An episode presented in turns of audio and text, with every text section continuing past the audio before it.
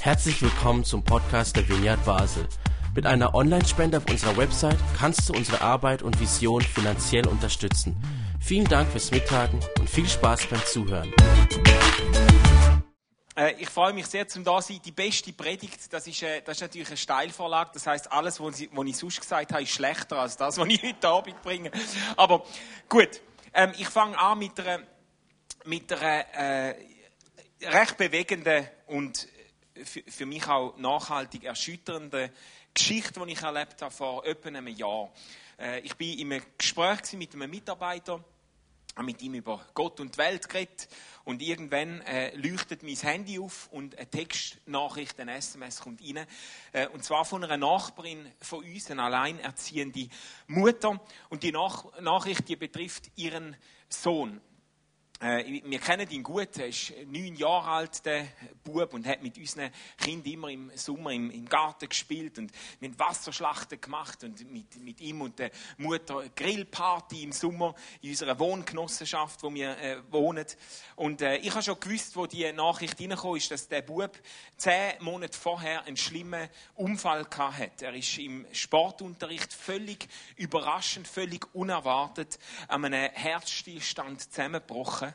Und äh, äh, es ist sehr lang gegangen, bis, bis äh, Ambulanz da ist äh, und hat die haben ihn können wiederbeleben. Aber er ist seitdem in diesen zehn Monaten im Wachkoma gewesen. Und die Nachbarin hat äh, so gehofft auf seine Genesung, hat so gehofft und sich vorgestellt, dass er seine körperlichen und geistigen Funktionen wieder kann gewinnen und und sie hat ihn wollen, auf jeden Fall hat sie ihn wollen heimnehmen. Sie ist extra vom vierten Stock bei uns im Block ins Bad erzogen. Man hat das Stegenhaus rollstuhlgängig umgebaut, damit sie den Alltag kann bestreiten mit einem Bub im Wachkoma.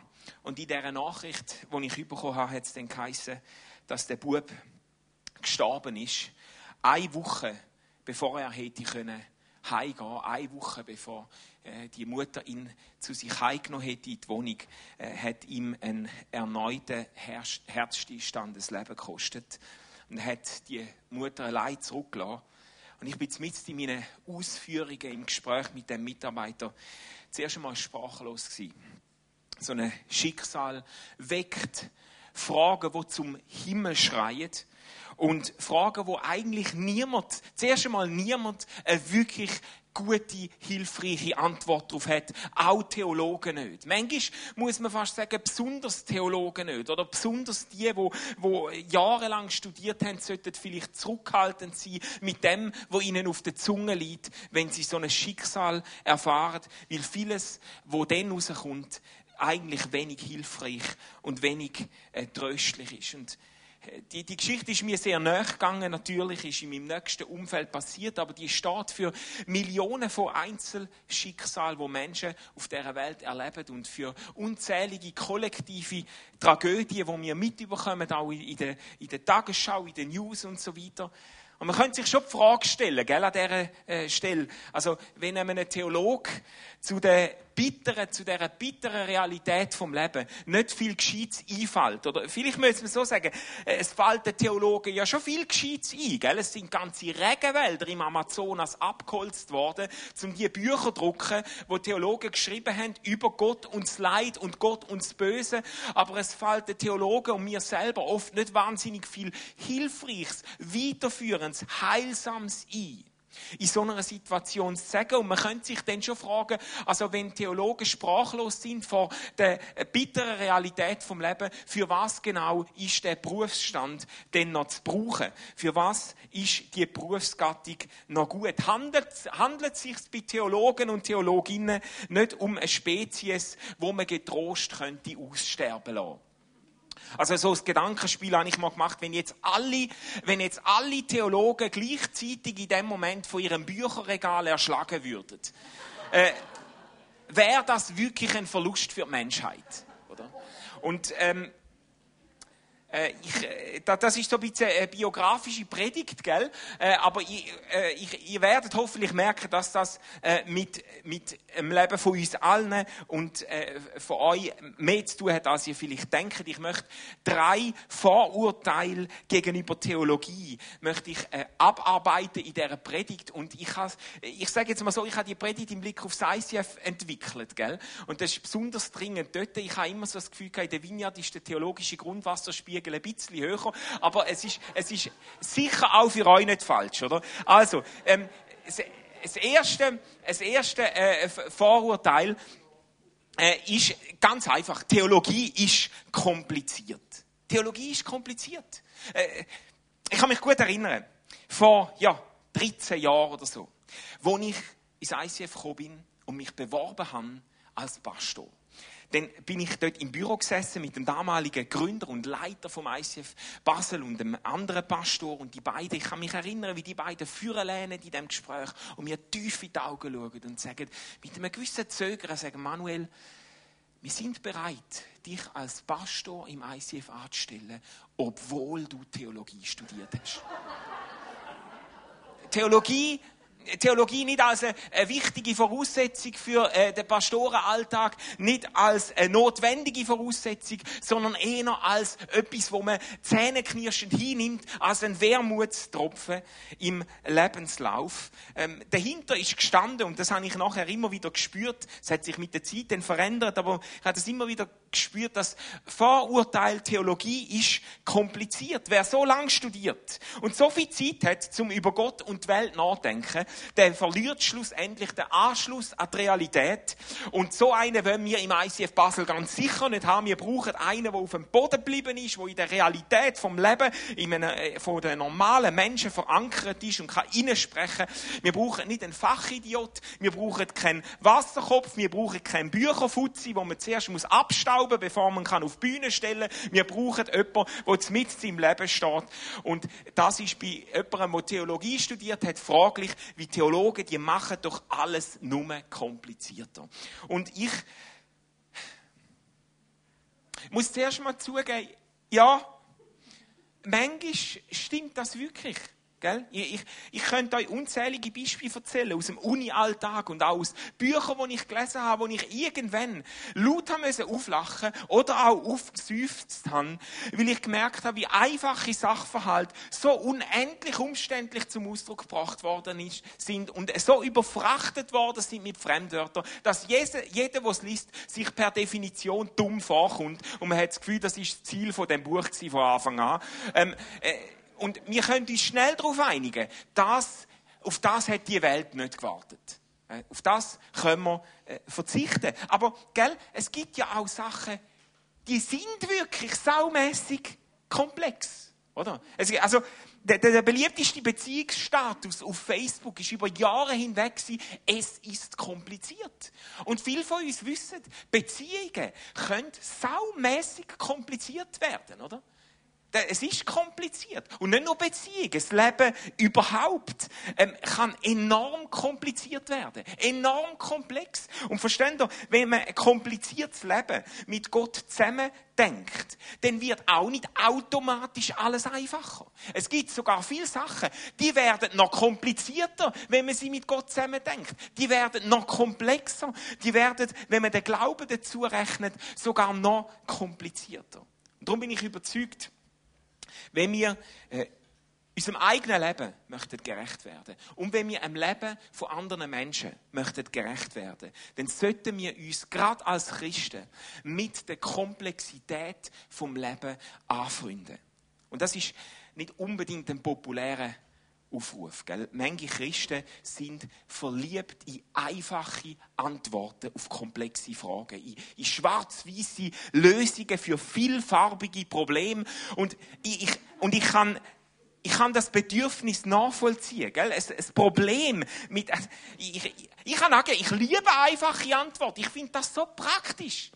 Und ich finde das so, das ist, da schlaft man so gut. Leute mit einfachen Antworten schlafen viel besser. Und ich, ich finde das ganz tolles Problem mit einfachen Antworten ist halt, dass sie meistens falsch sind. Äh, der, der, der dauert ein Zeitchen. Ähm, ich, schau, ich will uns einfach ermutigen, die drei Kilo Spaghetti zwischen unseren Ohren brauchen, zum, zum, auch zum Glauben, brauchen zum Gott lieben, brauchen zum Jesus nachfolgen. Ich denke manchmal an die Antwort, wo Jesus gibt, wo er von, von Schriftgelehrten gefragt wird. Was ist es, was ist das höchste Gebot? Was ist quasi der, der Kern vom Willen von Gott für die Menschen? Was ist die Essenz? Jetzt, das ist ja so ein dickes Buch. Was ist die Zusammenfassung? Und Jesus antwortet wie aus der Pistole geschossen und sagt, du sollst den Herr, dein Gott, lieben von ganzem Herzen. Mit ganzer Hingabe. Mit dem ganzen und mit dem ganzen Verstand. Mit dem ganzen Verstand. Das ist doch ein interessanter Nebensatz. Gell? Wo Jesus da einschiebt. Wir sollen Gott lieben von ganzem Herzen, mit aller Hingabe. Das kennen wir gut. Vor allem die Evangelikalen und Charismatiker, da sind wir drauf eingeschossen. Das wir in, singen wir in jedem Lied im Gottesdienst. Gott, ich gebe dir mein ganzes Herz und meine ganze Seele. Alles gehört dir. In dem haben wir Übung. Aber Jesus, ganz frech, schiebt äh, nach und liebt Gott mit eurem ganzen Verstand. Es hat eine Weile gedauert, bis der Vers bei mir so eingefahren ist und ich gemerkt habe, ich kann Gott mit meinem Verstand lieben. Denken kann ein Akt von der Arbeitung sein. Denken kann ein Akt von der Verehrung Gottes sein. Und Jesus mutet das seinen Nachfolger zu. Er traut seinen Nachfolger zu. Und das sind keine Akademiker und Philosophen gewesen. Das sind nicht Leute, die das Leben in der Bibliothek verbracht haben, die Jünger von Jesus. Und er sagt ihnen, schaut, ihr seid die, wo Gott auch mit eurem ganzen Verstand könnt lieben also, Theologie ist kompliziert, ja, manchmal schon, aber du bist schlauer, als du denkst. Und lass dich nicht äh, einschüchtern von komplizierten Büchern oder unverständlichen Ausdrücken, sondern äh, nimm dir das mal ganz neu vor, Gott mit deinem Verstand zu lieben. Vielleicht, wenn du die Ferien noch vor dir hast, nimm nicht nur so irgendwie Tom Clancy mit oder irgendeinen so einen, einen, einen, äh, einen seichten Roman, sondern nimm ein Buch mit, wo dich herausfordert, ein Buch, wo, äh, wo dich theologisch oder deine Gedanken über Gott und die Welt vielleicht den Rahmen sprengt, wo nicht all das bestätigt, was du sowieso schon glaubt hast, die Bücher lesen wir am, am liebsten, oder? Weil äh, wir haben alle gern, wenn uns ein Buch auf die Schulter klopft und sagt, du bist von Anfang an auf der richtigen Spur gewesen, oder? Aber äh, die Bücher sind besonders hilfreich, oder die Vorträge sind besonders hilfreich, wo uns ein bisschen aus der Reserve locken, wo uns gedanklich so gewisse, äh, gewisse äh, äh, äh Spannungen verursachen, oder? Und das können wir machen im Namen von der Liebe zu Gott, im Namen von der Arbeit Gottes. Also, das zweite Vorurteil. Man könnte sagen, ja gut, also, Theologie ist kompliziert, ja gut, jetzt könnte man sich da reindenken, aber lohnt sich der Aufwand überhaupt, um sich so reindenken in theologische Zusammenhänge? Ist nicht Theologie sowieso nutzlos? Theologie ist nutzlos. Wir sind, es ist vielleicht etwa zwei Jahre her oder so, wir sind am Familienfest gewesen, ähm, von meiner Frau, ihrer Familie, Onkel, Tante, Großeltern, äh, Enkelkind und so. Und immer, wenn wir so eine Familienzusammenkunft haben, dann, dann äh, machen wir so eine Runde, wo jeder so ein bisschen erzählt, wie es ihm so geht, wo er so steht, was er gerade macht, oder? Und ich bin dann an die Reihe gekommen und habe erzählt, äh, dass ich, ähm, dass ich äh, weiter studiere in Theologie und dass ich ein Stipendium vom Schweizerischen Nationalfonds bekommen habe. Und ich, äh, ich muss sagen, unsere Verwandtschaft auf meiner Seite und auf meiner Frau ihrer Seite ist eine ausgesprochen fromme christliche Verwandtschaft. So eine, so eine Familienzusammenkunft ist ein bisschen wie eine Freikirchenausstellung, oder? Da ist ja so ein bisschen, ist so ein alles vorhanden, oder? Alles fromme, gläubige Leute, oder? Aber meistens auch sehr bodenständige Leute, gell? Keine, keine Künstler und Philosophen und so, sondern Leute, die etwas Richtiges gelernt haben, oder? Ähm, ähm, äh, Metzger, Zimmermannen, äh, Krankenschwestern, Verkäufer und so. Ähm, einfach etwas Richtiges halt. Und, und, und die schauen sich jetzt alle an, wo ich sage, ich habe ein, ein, ein Stipendium vom, vom Nationalfonds bekommen, die schauen sich an und ich merke, etwas geht vor in diesen Köpfen und irgendein Onkel bricht ins Schweigen und sagt, ja, siehst und für so etwas zahlen wir Steuern, oder? ähm, äh, Ein anderer, ein Schwager, will dann so ein bisschen beschwichtigen und sagt, weißt Manuel, ähm, nimm's nicht böse, gell? Aber noch mehr Theologen hätte jetzt die Schweiz wirklich nicht gebraucht, oder? Und gläubige Christen, die ernsthaft daran zweifeln, ob das Geld für ein Theologiestudium sinnvoll eingesetzt ist. Theologie ist letztlich nutzlos. Das steht dahinter. Das, das bringt keinem etwas. Das, ist, das sind blutleere, lebensferne Spekulationen von hobbylosen Christen, wo das Mami daheim noch die Wäsche macht, darum haben sie genug Zeit, um über Fragen nachzudenken, die niemand gestellt hat. Oder? Ähm, de, de, de, Theologie ist, ist nutzlos. Und auch da, da muss ich zuerst einmal zugestehen, ja, manchmal, manchmal sicher. Manchmal tatsächlich. Manchmal verlieren sich Theologen in Detailfragen, beschäftigen sich mit Sonderproblemen, wo außer ihnen genau niemand interessiert. Und äh, ich meine, bis heute macht man sich lustig über theologische Diskussionen im Mittelalter, wo man sich ernsthaft gestritten hat darüber, wie viele Engel können auf der Spitze von einer Stecknadel tanzen. Und Fragen, die heute zum Teil gestellt werden, äh, ist im Ernst, jetzt könnt ihr mal googlen. Ähm, äh, aber Fragen, die heute gestellt werden, sind nicht wahnsinnig viel praxisrelevanter oft. Ähm, darum ist es nicht verwunderlich, wenn bei vielen, auch bei vielen Christen, Theologen ganz oben, oben sind im Ranking von den Berufen, die keiner braucht. Oder? Ähm, und nicht selten sind es gerade eben gläubige Christen, die am Nutzen von der Theologie zweifeln. Ich, ich habe immer wieder, immer wieder Leute begegnet, die mir zum Teil sehr intensiv, sehr leidenschaftlich gesagt haben, ich brauche doch keine Theologen, wo mir meinen Glauben erklären, wo mir den Glauben sogar noch auseinandernehmen, wo mir am Schluss noch meine Gewissheiten zerreden. Ich brauche das nicht. Ich habe, ich habe meinen Jesus und ich habe meine Bibel und das langt. Und das, das tönt wahnsinnig emanzipiert und wahnsinnig, ähm, individualistisch und selbstsicher, aber äh, das äh, lässt sich nicht wirklich halten. Gell? Ich und mein Jesus und meine Bibel, also äh, du kommst auch mit dieser Lebensphilosophie letztlich nicht ohne Theologen aus. Wir, wir brauchen sehr wohl Theologen. Äh, selbst wenn du sagst, ja, ich brauche nur meinen Jesus und meine Bibel, aber du brauchst Theologen, um überhaupt deine Bibel zu lesen. Warum? Ja, Weil es die Bibel zuerst einmal gar nicht gibt. Es gibt nicht die Bibel. Es gibt, es gibt Tausende von Manuskripten, von Papyri, von, von, von Dokumenten, wo in ganz verschiedenen Sprachen abgefasst sind, aber keine davon ist Deutsch. Und Du bist angewiesen auf die Arbeit von Theologen, wo die Manuskript ähm, sichtet, wo, wo sicherstellen, dass der wahrscheinlichste Text auch in, die Bibel Einzug hält, wo ringen um um jedes einzelne Wort in deiner Bibel, in deiner deutschen Bibel, ringet drum, wie man das am besten wiedergibt. Und das heißt, wenn du für dich mit, mit dem Jesus und deiner Bibel in der stillen Zeit bist und das Buch aufschlägst, ob du es weißt oder nicht, ob du es anerkennst oder nicht, du stehst längstens auf den Schultern von einem ganzen Heer von Theologen, wo sich den Arsch aufgerissen haben, damit du jetzt deine Bibel kannst lesen. Aber nicht nur das nicht nur in dieser Hinsicht brauchst du Theologen, sondern es ist auch so, dass du selber nicht ohne Theologie auskommst. Nach, nachdenken über Gott, beten, reden von Gott, das, ist, das sind theologische Betätigungen. Und auch wenn jemand behauptet, dass er nur, nur mit seinem Glauben auskommt, nur mit, mit seinem Jesus und mit seiner Bibel, dann äh, kann ich äh, die Person könnte ich dich, wenn du das behauptest, mit einigen wenigen Rückfragen zum Theolog machen. Wenn du sagst, ich brauche nur meinen Jesus. Ich kann dich fragen, ja, von welchem Jesus redest du denn? Ja, von dem von der Bibel natürlich. Und dann sage ich, ja, aber was interessiert mich denn so ein Messias, der vor 2000 Jahren gescheitert ist in, in Nazareth? Das heißt ja, der ist ja nicht gescheitert. Der ist, der ist nicht nur gestorben, der ist auch auferstanden. Der ist, denkt Gott. Dann sage ich, ja, aber ja, äh, der ist Gott. Und zu wem hat er denn bettet?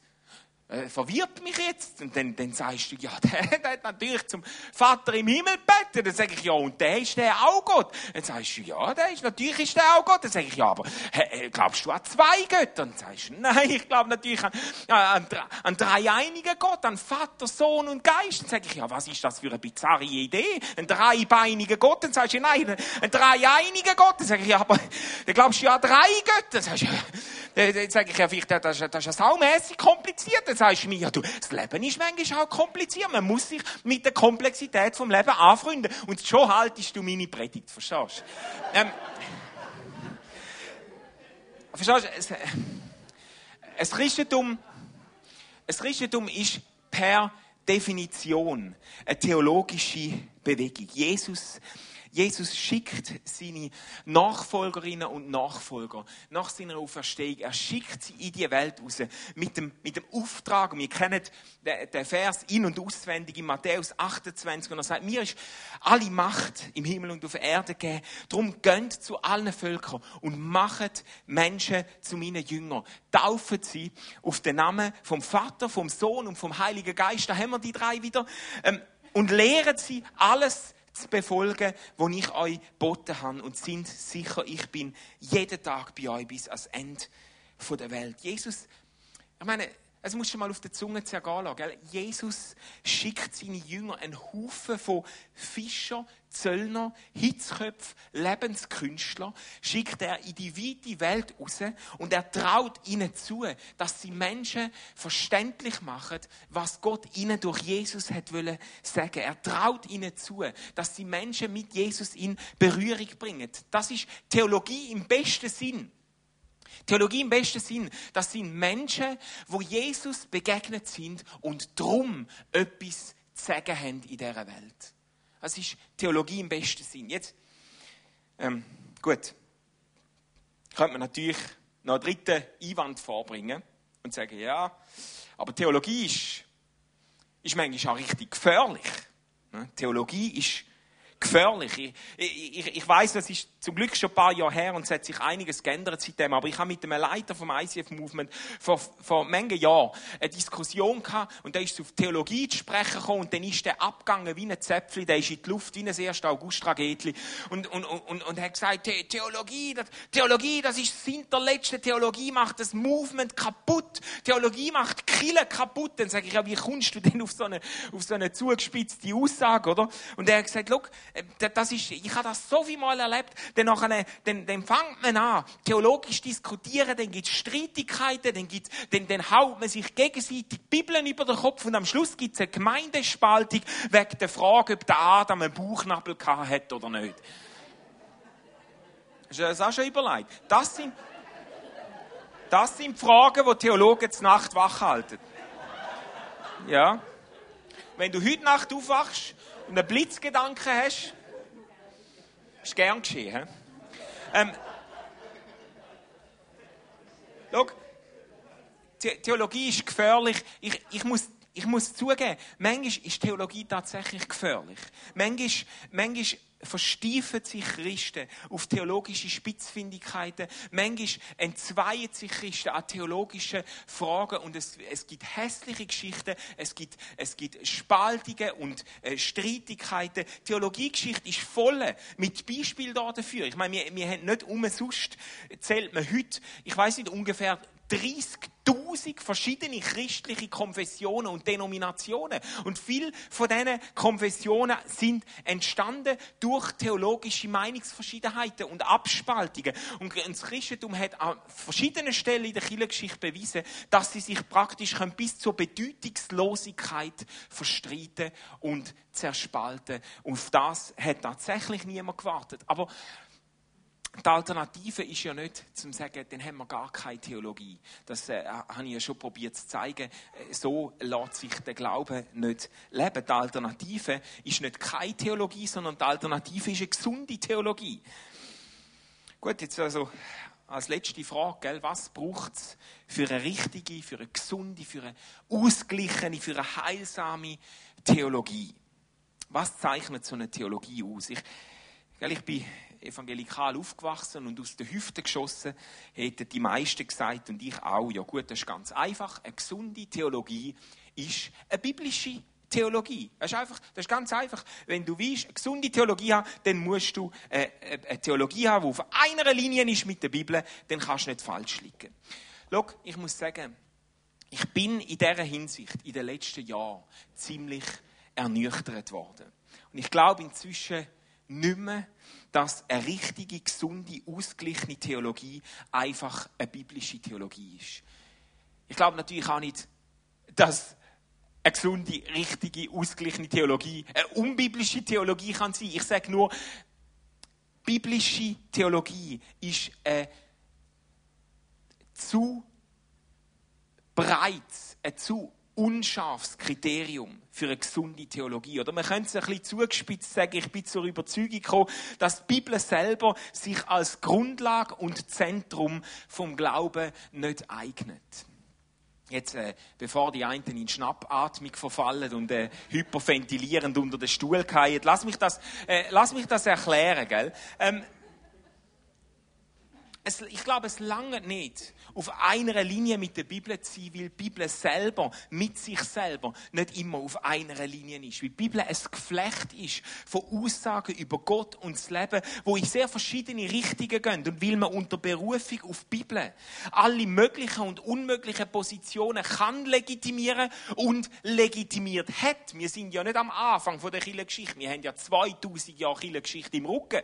Und im Blick auf die Geschichte auch, muss man sagen, biblisch ist nicht ein hinreichendes Kriterium für eine gesunde Theologie. Ich meine, Polygamie zum Beispiel ist ganz offensichtlich extrem biblisch. Oder der Abraham und der Isaac und der Jakob, die Erzväter vom Glauben, haben sich alle mehrere Frauen geleistet. Äh, der David, der, der Verfasser den Psalmen, der große König von Israel, er hat eine Vielzahl von Frauen gehabt und sein äh, Sohn, der, der, der Salomo, der hat alle Rekorde geschlagen, gell, mit 1000 Frauen und 700 Nebenfrauen ist in der Neid von vielen Männern sicher. Ähm, und nicht nur wird Versteht ihr? Nicht nur wird Polygamie in diesen Geschichten nicht verurteilt, sondern Polygamie wird in vielen von diesen Geschichten als besonderes Segen von Gott ausgewiesen. Mord und Totschlag ist offensichtlich furchtbar biblisch. Durch die ganze Geschichte von Israel zieht sich eine blutige Spur von Gewalttaten. Und auch da ist es nicht nur so, dass die Bibel äh, die, die Taten nicht verurteilt, sondern es ist sogar so, dass viel von diesen Gewalttaten im Namen vom biblischen Gott verübt worden sind. Sklaverei, gell?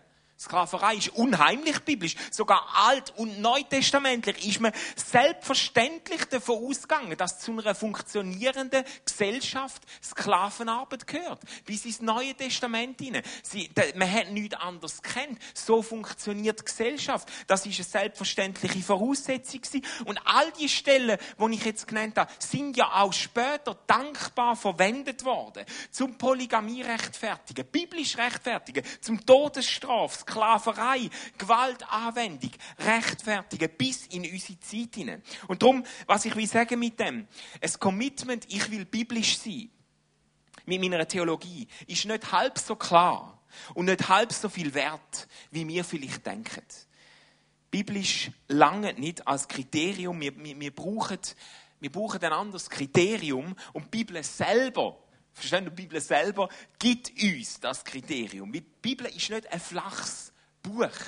Die Bibel ist nicht ein Buch, wo alle Bedeutungen auf der gleichen Aussageebene stehen. Ist nicht ein Buch, wo alle, Aus, alle Aussagen ähm, äh, das gleiche Gewicht, die gleiche Flughöhe haben. Sondern wer die Bibel liest, der begibt sich quasi auf eine Bergwanderung. Das ist wie Besteigung vom Mount Everest, die Bibel. Und es ist unzweideutig klar beim Lesen von der Bibel, wo das Bergspitze liegt. Man könnte das an unzähligen Stellen zeigen. Ich will nur eine nennen, die ich besonders liebe. Äh, das ist der Anfang vom Hebräerbrief, Hebräer 1, 1 bis 3. Das sagt der Schreiber von dem Brief, sagt, vor langer Zeit hat Gott oft und auf verschiedene Weise durch Propheten zu unseren Vorfahren gesprochen. Was meint er? Er meint natürlich die Verfasser von der Torah. Ähm, äh, er, er redet von den ähm, Propheten. Alle Verfasser von der Torah haben äh, im Judentum als Propheten gegolten. Und er redet von der, äh, jüdischen heiligen Schrift, er redet von dem, wo damals, sag jetzt mal, als äh, Bibel äh, gegolten hat. Und er sagt, Gott hat auf verschiedene Weise durch die Propheten zu unseren Vorfahren geredet. Doch, heißt es oder aber in diesen letzten Tagen hat er durch seinen Sohn zu uns geredet. Und dann führt er wenig später aus, der Sohn spiegelt die Herrlichkeit von Gott wieder und alles an ihm ist ein Ausdruck vom Wesen von Gott. Spürt ihr, wenn ihr das leset, da ist eine klare Zäsur in dem Text drinnen. der, Schreiber anerkennt, ein Zeugnis von Gott im Alten Testament. Er anerkennt die, die Offenbarungsgeschichte, die Heilsgeschichte, wo Gott geschrieben hat mit dem Volk Israel. Aber es ist eine klare Zäsur drin. Er sagt, jetzt aber, jetzt aber, nachdem Gott auf vielfältige Weise zu unseren Vorvätern geredet hat durch Propheten, jetzt aber hat er nicht nur zu uns geredet, sondern jetzt hat er sich uns gezeigt, wer er wirklich ist, der Abdruck vom Wesen von Gott, der Charakter, auf Griechisch heißt Charakter, der Charakter Gottes ist offenbart worden in Jesus selber. Jesus das ist nicht eine Abwertung von anderem, wo gesagt wird über Gott, aber das ist eine radikale Perspektivierung. Alles wird von der Bergspitze aus neu in Betracht gezogen. Wie dort scheint es Licht am hellsten. Dort ist, es, ist die Luft am klarsten. Jesus definiert, wer Gott ist. Jesus spielt in einer anderen Liga. Verstehst du? Gegen Jesus ist alles andere Grümpeli-Turnier. Jesus spielt in einer anderen Liga. Ähm, der, der Spurgeon und andere haben das Bild gebraucht von den, von den Sternen, wie von den Fixsternen. Ein Zeugnis von Gott vor und neben Jesus. Das sind wie wie Fixsterne, wo uns helfen, zu uns orientieren, wo uns helfen, zu uns die Richtung weisen, wo uns einen Eindruck geben von Gott und seinen Absichten. Aber wenn Jesus auftritt, dann geht die Sonne auf. Wenn Jesus auftritt, dann, dann erstrahlt die Sonne in voller Helligkeit und Klarheit. Und ich probiere das bei uns im ICF immer wie als ein Reflex einzuüben und weiterzugeben unseren Leuten. Ein Reflex, dass wenn Sachen zweifelhaft erscheinen, wenn Sachen schwierig sind, wenn du in der Bibel Sachen liest über Gott, wo du nicht kannst, wo du nicht kannst überein, in Übereinstimmung bringen mit dem, wo dir in Jesus bewegt, be begegnet. Ich probiere immer den Reflex einzuüben. Im Zweifelsfall schlag dich immer auf die Seite von Jesus. Und, und, und lies das, was dir dunkel erscheint, probier das zu lesen im Licht von diesen von dieser Selbstoffenbarung von Gott in Jesus. Probier die ganze Bibel zu verstehen, von dieser Bergspitze aus. Das ist ein Kriterium. Ähm, nicht alle Probleme lösen sich mit dem automatisch, gell? Aber alle Probleme, die du hast beim Lesen der Bibel, kommen wie in Jesus ein kreatives Zentrum über, ein konstruktives Zentrum über. Von ihm her äh, die ganze Bibel zu lesen und von ihm her die ganze Theologie zu entwickeln, der Reflex, wenn, wenn es darum geht, eine gesunde Theologie zu entwickeln. Eine gesunde Theologie orientiert sich an der Person von Jesus. Oder äh, auf den Punkt gebracht, Jesus ist die beste Theologie. Jesus, Person von Jesus, letzten Endes gilt unsere Treue und unser Commitment und unser Glauben gilt nicht an einem Buch, sondern an einer Person, wo in dem Buch bezeugt wird. Aber es ist in einem Weg ein Unterschied. Unser, unser Commitment, unsere Treue, unser Glaube, unsere Hingabe gilt nicht an einem Buch, sondern an einer Person, die in diesem Buch bezeugt wird. Und von Jesus her scheint es klarste Licht auf die ganze Bibel. Und von ihm her entwickeln wir eine gesunde Theologie. Also, zum Schluss. Warum braucht die Welt Theologen? Ja, gell?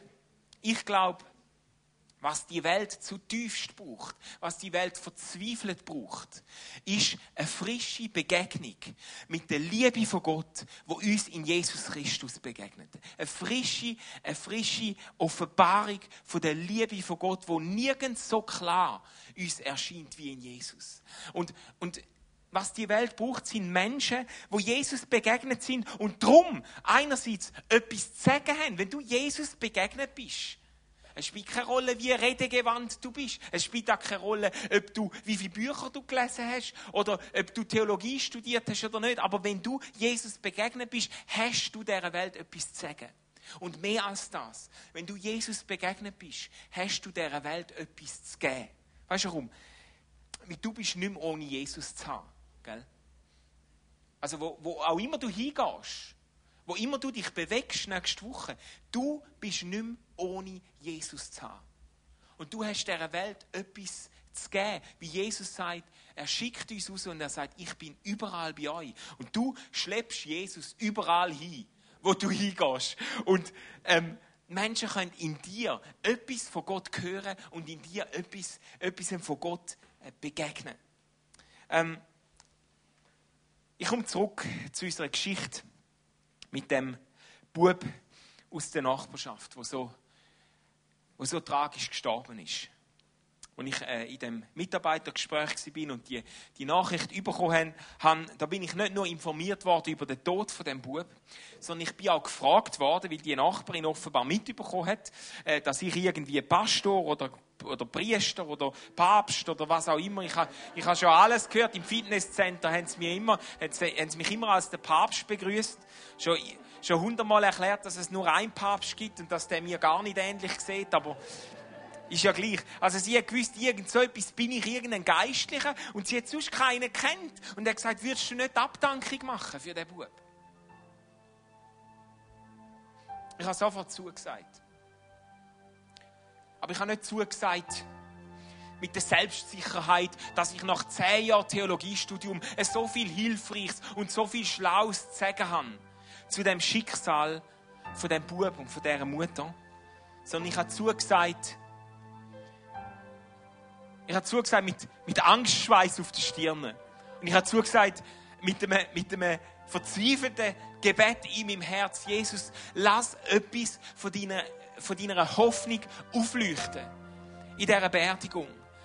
Lass etwas von deiner Liebe klar werden an dem Anlass. Und ich habe mein ganzes Wochenprogramm über den Haufen geworfen, bin mit, der, mit der Mutter und mit anderen Angehörigen der Trauerfamilie zusammengesessen und habe die Abdankung vorbereitet. Sie haben die grösste Kapelle im Hörnli-Friedhof, die grösste Kapelle reserviert, wie sie mit vielen Leuten gerechnet haben. Und tatsächlich, wo wir dort angekommen sind, der ganze Raum war voll, gewesen, über 200 Plätze. Leute sind hinten an der, an der Wand gestanden. Alle sind gekommen. Nachbarn von uns. Familien, die wir kennen, die mit unseren Kindern am Spielplatz gespielt haben. Wir sind in einer Wohngenossenschaft. Die komplette Wohngenossenschaft, Senioren, junge Leute, äh, äh, ähm, Mütter, alle sind gekommen. Der Präsident der Wohngenossenschaft, der Abwart ist dort gewesen. Die, die, die, die Schulklasse von dem Bub ist gekommen. Die Lehrerin, die zufällig auch noch die Lehrerin von unserem Sohn ist, oder? Die, die, die Schulleitung ist gekommen. Die sind alle dort gestanden. Mein Herz in die Hose gerutscht. Es sind Leute versammelt, wo man sonst unter anderen Umständen mit hohen Bestechungsgeldern nicht hätte können, äh, in die Kille drücken, oder? Und ich bin nervös wie ein, wie ein Primarschüler vor seinem ersten Vortrag. Und ich habe zum Glück jetzt zwei, äh, zwei Mitarbeiter vom ICF, die mich unterstützt haben, musikalisch. Und die haben angefangen, den Gottesdienst, den Abdankungsgottesdienst, angefangen mit zwei Liedern. Ich, ich, ich kann es nicht anders sagen. Wo sie die beiden Lieder gesungen haben, hat wie die Gegenwart von Gott hat die Kapelle erfüllt.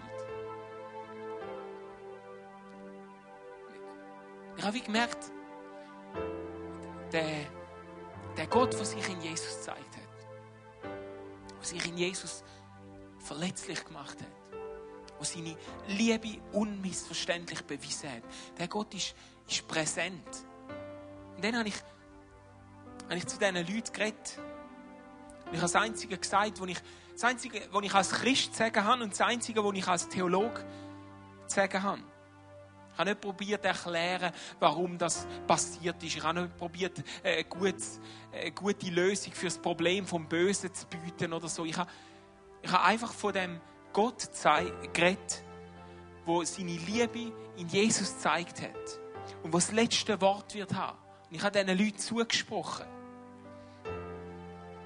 Also der Gott, der sich in Jesus zeigt hat, der Gott, der seine Liebe zeigt hat, wo die Liebe von Gott hat Hände und Füße bekommen in Jesus. Die Liebe von Gott hat das Gesicht bekommen in Jesus. Und ich habe von dem Jesus erzählt und habe diesen Leuten zugesprochen, dass nicht die, die Verzweiflung, wo die Mutter nach dem Tod von ihrem Sohn erlebt, erlebt, dass nicht die Verzweiflung das letzte Wort wird haben. Und dass nicht die Trauer von diesen Menschen, die versammelt sind, das letzte Wort wird haben. Und dass nicht der Schmerz über den Verlust das letzte Wort Wort wird haben, sondern dass die Liebe von Gott, wo uns in Jesus begegnet, das letzte Wort wird haben und dass sie heute erfahrbar ist, dass, dass Menschen, die, die in, dem, in dem Gottesdienst sitzen, Erfahrungen mit dieser Liebe Gottes können, können machen. Ich glaube, etwas von dem ist, ist angekommen bei diesen, bei diesen Leuten. Ich möchte beten zum Schluss, dass Gott uns ähm, zu, zu Zeugen macht von sich, zu freudigen Theologinnen und Theologen, die etwas zu sagen haben von Gott, wie sie Jesus begegnet sind. Jesus, ich danke dir, dass du, dass du uns die Ermutigung mitgibst, uns die, die Zusammenfassung vom Willen von Gott mitgibst. Wir sollen dich lieben mit ganzem Herz, mit ganzer Seele und mit unserem ganzen Verstand. Und Jesus, ich bitte dich, dass wir Menschen sein können, die, mit unserem Fühlen und mit unserem Denken dich zum Ausdruck bringen. Und, und dass wir auch dürfen uns etwas zutrauen, weil du uns etwas zutraust. Dass wir dürfen in dieser Welt leben, in diesem Bewusstsein, wir haben etwas zu sagen, wie wir dir begegnet sind. Und wir haben etwas zu geben, wie wir dir begegnet sind. Und du willst Menschen durch unser Leben in Berührung bringen mit einer Liebe, wo ihres Leben auf den Kopf stellt, wo ihres Schicksal für immer kann wenden kann. Ich bitte dich, dass du genau das mit uns tust in dieser Woche, die vor uns liegt. In Jesu Namen. Amen.